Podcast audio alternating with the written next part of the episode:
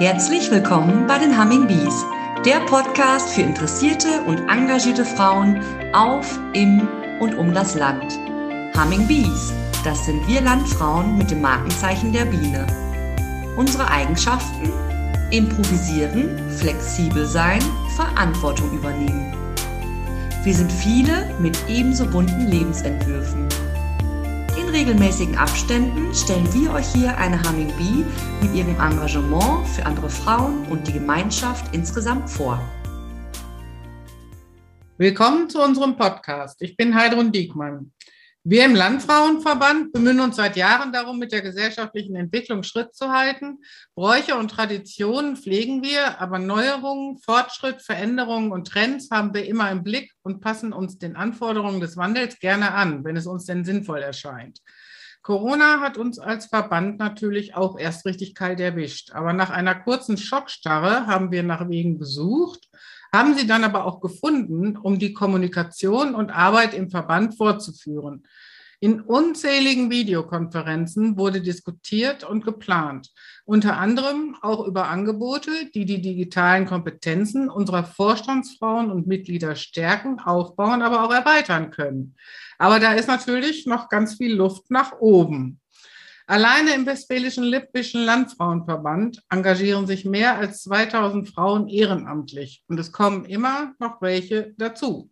Darum kann man gar nicht aufhören, all diesen Frauen Schulungsangebote zu machen.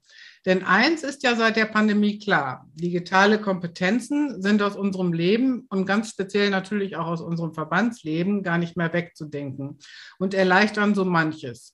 Zum Beispiel sparen Videokonferenzen viel Zeit und natürlich auch Ressourcen. Aber das ist nur ein Bereich von Kompetenzen, von digitalen Kompetenzen. Darum gibt es jetzt etwas Neues unter dem Motto Digitalpunkt, vernetzt und stark im Ehrenamt. So heißt die Seminarreihe zur Unterstützung ehrenamtlicher Arbeit. Meine heutigen Gesprächspartnerinnen, herzlich willkommen, sind Susanne Jürgens-Meyer-Lotz. Sie ist die stellvertretende Hauptgeschäftsführerin des Westfälisch-Lippischen Landfrauenverbandes und Koordinatorin dieses Projektes. Und Nicole Kirchhoff, die ist Referentin und Coach der Module mit dem Ziel, einfach, kompetent, selbstsicher und zukunftsfähig digital zu arbeiten. Hallo Frau Jürgensmeier-Lotz, fangen wir doch mal mit Ihnen an. Können Sie uns mal kurz erklären, wie es dazu gekommen ist, dass die Landfrauen auf dieses Projekt aufmerksam wurden? Ja, hallo Frau Diekmann, danke, dass Sie mich heute dazugeschaltet haben. Wie haben die Landfrauen Kenntnis davon gehabt? Ähm, in einigen Kreisverbänden gab es sehr rege Bundestagsabgeordnete, die mit dem Förderprogramm, als das rausgekommen ist, zu den Landfrauen gegangen sind, haben gesagt, ey, ihr seid doch ein Verband und das ist eine Förderung, die speziell auf Frauenverbände zugeschnitten sind. Wollt ihr nicht profitieren? Und dann äh, kamen die Kolleginnen dann bei uns in Münster an und sagten, ja, äh, wie müssen wir es machen? Was dürfen wir tun? Wer macht uns denn den Förderantrag?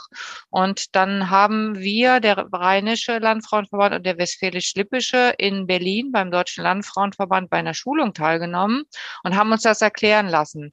Da haben wir dann aber auch erst erfahren, ne, Kommunikation macht manchmal eine Schleife, dass sich der Deutsche Landfrauenverband, unsere Präsidentin Petra Benkemper, die hat immer wieder gebetsmühlenartig der Politik gesagt, Leute, wir haben graue Löcher in der Digitalisierung. Die ländlichen Räume, die müssen endlich eine Verbindung haben und die müssen auch geschult werden. Also über diesen Umweg, der DLV hat immer gebrokelt und die Bundestagsabgeordneten haben das Programm gebracht, ähm, ist das bei uns angekommen. Ja, das ist zwar ein Umweg, aber das macht ja nichts. Wichtig ist ja, dass es angekommen ist und dass die Förderung, äh, dass wir den Förderzuschlag bekommen haben. Wer kann denn da jetzt teilnehmen? Kann da jeder teilnehmen? Jede Landfrau oder nur bestimmte Landfrauen? Also ich fange mal mit dem Negativen an, dem nicht so schönen. Ähm, das sogenannte Bundesprogramm ländliche Entwicklung, BULE auch abgekürzt. BULE hat eine Gebietskulisse festgelegt. Also es gibt Kreise, wo die Bundes, äh, das Bundesministerium für Ernährung und Landwirtschaft meint, da ist es besonders nötig, Geld hinzutun. Das sind hier bei uns in Westfalen-Lippe folgende fünf Kreise. Minden-Lübbecke, Lippe, Höxter, ähm, Soest und Hochsauerlandkreis. Die sind förderfähig. Das heißt, Frauen, die ähm, in diesen Kreisen wohnen und bei den Landfrauen ehrenamtliche Tätigkeit machen oder demnächst machen wollen, die sind förderfähig. Ja, das ist ja schon mal eine ganze Menge. Jetzt hinterfragen wir mal nicht, warum nur in diesen Kreisen, wenn die als strukturschwach angesehen sind. Okay. Aber also da können wir vielleicht, Frau Diekmann, sagen, wenn wir die Kurse nicht voll kriegen mit förderfähigen Frauen, dann nehmen wir gerne die, die sagen, boah, das interessiert mich jetzt unheimlich, auf die Reserveliste. Und da gucken wir mal, ob wir die irgendwie mit dazwischen kriegen. Wir sind ja ein Landfrauenverband, der flexibel ist, der alles möglich macht. Wollte ich gerade sagen, wir sind ja sehr flexibel und äh, wenn wir einen Weg suchen, dann finden wir in der Regel ja auch einen. Ja, vielen Dank. Auch dabei ist heute Nicole Kirchhoff. Sie sind Referentin und Coach und äh, kennen die Landfrauen schon relativ lange und haben schon diverse Workshops für und mit den Landfrauen gemacht. Wollen Sie sich einmal kurz vorstellen? Ja, gerne. Vielen Dank, Frau Diekmann. Also ich bin Nicole Kirchhoff. Ich bin hier in Münster Aufgewachsen bin ich aber tatsächlich im Kreis Höxter, der förderfähig ist. Also es ist mir ein besonderes Anliegen, mit diesem Projekt die Landfrauen auch unterstützen zu können aus meiner Heimatregion. Ich selber bin großer Fan der digitalen Welt. Ich liebe es, die Möglichkeiten zu erkunden. Ich bin aber der Meinung, dass jeder sie nutzen können sollte und sehen sollte, was er damit machen kann. Und ähm, das wollen wir mit diesem Projekt umsetzen. Ich selbst bin keine Informatikerin, wie man immer so denkt, wenn es um technische Themen gibt, sondern ich bin Linguistin. Das heißt, bei mir geht alles über die Sprache, über den Austausch von Informationen, auch über den Dialog. Und auf diese Arten und Weisen kann man sich diese modernen Themen sehr gut erarbeiten. Da braucht man gar keine spezielle technische Vorerfahrung oder Kompetenzen. Und dafür stehe ich, dass jeder ähm, Technik beherrschen kann und für sich einsetzen kann in seinem Leben, für die Vereinsarbeit oder auch im Alltag oder beruflich, wo auch immer. Ja, wenn ich das jetzt richtig verstehe und ich meine, ähm, es geht ja wirklich nur darum, die Technik anzuwenden und nicht aufzubauen und zu verstehen, warum das so funktioniert. Ich glaube, da wären viele von vornherein dann schon abgeschreckt auch. Auf Ihrer Homepage steht, Menschen sollen tatsächlich von der Technologie profitieren und dann feststellen, welchen Unterschied das in ihrem Leben macht. Welchen Unterschied macht es denn tatsächlich? Hätten Sie ein Beispiel, wenn man jetzt wirklich gut mit der Technologie, mit den modernen Medien umgehen kann? Also man muss sich vorstellen, die digitale Welt ist eigentlich eine Welt, die parallel zu unserer normalen Welt existiert. Und wenn wir die Zugänge dazu nicht nutzen oder diese Technik nicht einsetzen, dann verlieren wir den Anschluss auf diese digitale Welt. Und die ist einfach parallel in jedem Lebensbereich fast immer da. Das heißt, wenn ich diese Technik nutze und sinnvoll einsetzen kann, dann habe ich eigentlich immer einen Zugang in diese Parallelwelt, den ich einfach bedienen kann. Das ermöglicht mir, super schnell an Informationen ranzukommen für die ich sonst lange warten müsste, bis ich diese Information finden müsste. Wenn ich zum Beispiel erst etwas drauf warten müsste, bis es in der Zeitung steht oder etwas in einer Bibliothek nachschlagen müsste. Auch die Kommunikationsmöglichkeiten sind sehr viel schneller. Wir alle nutzen E-Mail oder WhatsApp und ich denke, fast alle Menschen, die das nutzen, wissen, welche Vorteile das für ihr Leben hat, indem die Kommunikation sehr viel einfacher vonstatten gehen kann, als dass man warten muss, dass jemand jemanden anrufen kann, und diese Person erstmal Zeit hat oder am Telefon erreichbar ist. Da gibt es ganz viele Möglichkeiten.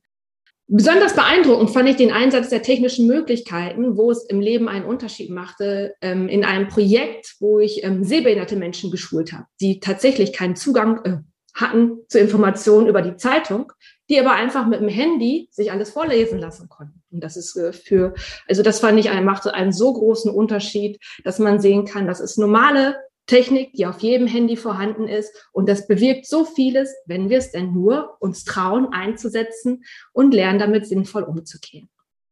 Also dem kann ich nur zustimmen. Also da gibt es ja wirklich schon mittlerweile richtig gute Sachen, die gerade Behinderte auch unterstützen. Aber wenn man erstmal mit der Technik umgehen kann, dann möchte man sie nicht mehr missen. Genauso wenig, wie man sein Auto missen möchte, mit dem man oder das E-Bike, womit man jederzeit überall hinkommen kann. Und gerade der Zugang zu Informationen, der hat sich ja gerade in den letzten anderthalb Jahren bewährt, dass man immer schnell auf aktuelle Informationen zurückgreifen konnte. Jetzt umfasst dieses Projekt 18 Module. Die können wir jetzt hier gar nicht alle vorstellen. Und wenn wir das auch versuchen wollten, dann wüsste nachher am Ende keiner mehr, was wir am Anfang erzählt haben. Ich habe jetzt mal so ein bisschen was rausgesucht, was mir so ins Auge gestochen ist. Das ist der Umgang mit dem Smartphone. Jetzt gehe ich mal davon aus, dass fast jeder, der auch dafür daran Interesse hat oder der auch diesen Podcast hört, sowieso schon ein Smartphone hat und wirklich auch glaubt, damit umgehen zu können. Was könnten Sie uns denn dann in so einem Modul noch anbieten, dass ich das noch verbessern kann? Also die Kenntnisse in der Smartphone-Nutzung, die sind tatsächlich so viel verstreut, dass man gar nicht sagen kann, naja, wenn man mit dem Smartphone umgehen kann, dann kann man dies oder das. Wichtig bei der Smartphone-Nutzung ist, dass es erstmal in, vor allem in diesem Projekt darum geht, dass man lernt, wie man sich Informationen beschafft und diese auf seinem Handy zur Verfügung hält. Also zum Beispiel Internetseiten aufrufen, das kann wahrscheinlich jeder. Aber wie speichere ich die denn so auf meinem Handy ab, dass ich die auch wiederfinde? Oder wenn man jetzt nochmal zwischen der analogen und der digitalen Welt, wenn man da so hin und her wechselt, da gibt es diese kleinen QR-Codes. Kennen Sie die? Haben Sie, glaube ich, auch für den Podcast. Ja, klar. Mhm. Braucht man die nur scannen und dann landet man auf der Internetseite auch obwohl das sehr verbreitet ist, ist das eine Sache, die auch nicht alle wissen, wie das umzusetzen ist, auch andersherum. So komme ich auch schnell an Informationen ran. Ebenfalls ist für viele noch nicht ganz immer klar, wie die ganzen Kommunikationsmöglichkeiten funktionieren. Wie ist das mit E-Mail? Wie ist das mit WhatsApp? Was ist das mit Signal? Was sind dann noch für viele tausend andere Möglichkeiten zum Kommunizieren? Welches davon soll ich denn nutzen? Welches ist denn besser? Welches ist für mich geeignet? Welches ist für die Vereinsarbeit geeignet? Da haben wir eigentlich alle Fragezeichen über Fragezeichen da möchte ich ein bisschen ähm, Licht reinbringen, nicht indem ich Ihnen sagen kann, was jetzt das Beste ist, aber äh, um die Leute zu informieren, woran, an welchen Punkten man sich ähm, festhalten muss, wenn man Entscheidungen dafür treffen möchte, welches Werkzeug geeignet ist. Und natürlich ähm, ganz wichtig ist immer der Sicherheitsaspekt. Viele nutzen die digitale Welt nicht, weil sie naja, Angst haben, weil man immer viele Dinge hört. Und ich möchte damit aufräumen, welche Dinge jetzt wirklich Bedrohungen sind und welche eher nicht. Und wie man sich vor diesen Bedrohungen natürlich schützen kann. Denn man hat natürlich immer ein Risiko. Hundertprozentige Sicherheit gibt es für nichts. Aber wir können unser Risiko natürlich immer kleiner machen, indem wir uns, so wie im Straßenverkehr auch, das nehme ich immer sehr gerne als Beispiel, das ist auch nicht hundertprozentig sicher. Im Gegenteil, wissen wir alle, da gibt es Regeln und da gibt es Möglichkeiten, die wir nutzen können, um uns zu schützen oder um uns zu sagen, wir gehen bis dahin und weiter nicht. Und dann können wir von all diesen Möglichkeiten profitieren. Und vor allem können wir selbstständig entscheiden, anstelle uns nur sagen zu lassen, das darfst du oder das darfst du nicht. Ja, das klingt ja wirklich sehr interessant und sehr umfangreich. Und wenn ich jetzt einen Blick mal so auf mein Smartphone werfe, ich denke, eigentlich kann ich damit umgehen, aber ich könnte mir vorstellen, wenn ich einen Kurs bei Ihnen belege, dann würde ich trotzdem noch was dazu lernen. Denn es gibt ja sicherlich dann auch immer die Möglichkeit, individuelle Fragen zu stellen. Denn äh, wenn die Gruppengröße nicht so groß ist, dann kann man da sicherlich auch drauf eingehen oder auf Wünsche, denke ich mal.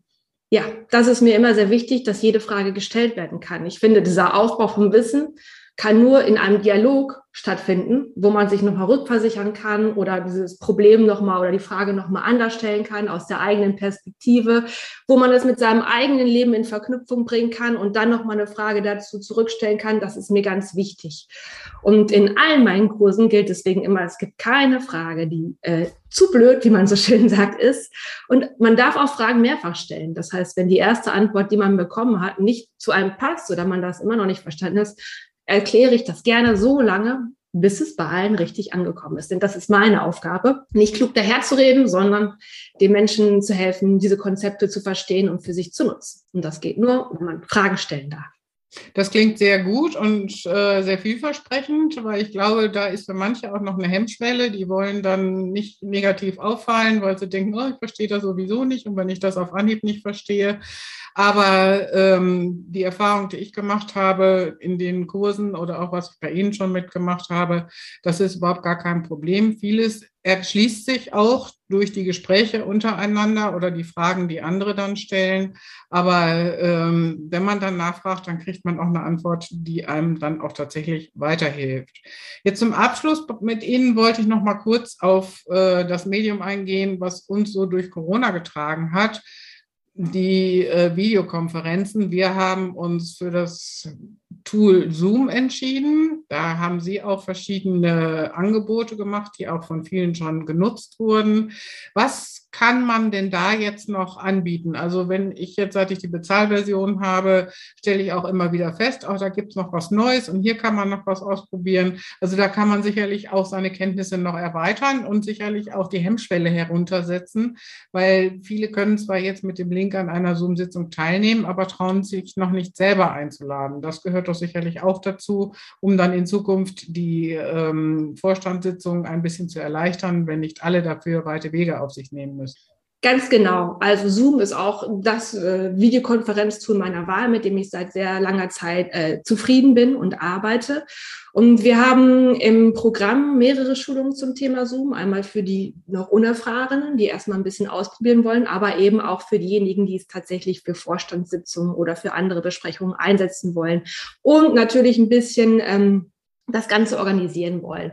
Das heißt, da geht es darum, wie man Besprechungen sinnvoll plant, was man mit in die Einladungen reinpackt, wie man die Leute mit in sein Meeting einbindet, wie man interagiert, wie man seinen Bildschirm richtig teilt, wie man zum Beispiel am besten, das habe ich hier, mit zwei Monitoren arbeitet, wenn das möglich ist, um die Informationen und die Teilnehmer gleich im Blick zu haben. Wie man zum Beispiel Umfragen nutzen kann, um Abstimmungen zu machen oder um sich Teilnehmerlisten zu generieren.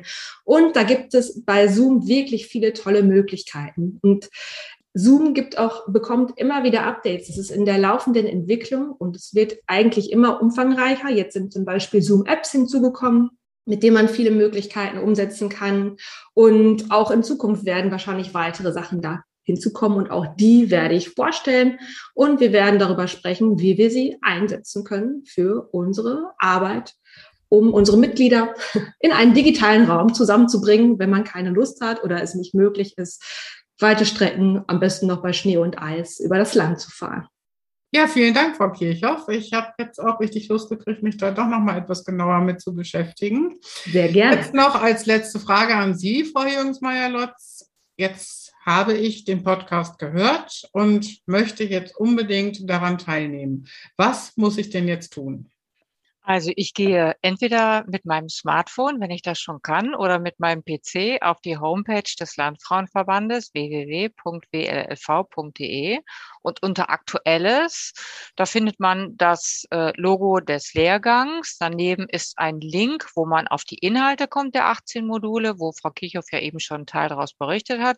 Und daneben ist noch ein Link, äh, den haben wir seit heute drin mit den Informationen zur Anmeldung und den Terminen. Also wann ist Modul 1, wann ist Modul 5, wann ist Modul 10. Dieses PDF kann ich mir dann ausdrucken, kreuze an, welche Seminare ich will, kann mir das dann auf die Pinnwand in der Küche hängen, dass ich dann noch weiß, wofür ich mich angemeldet habe.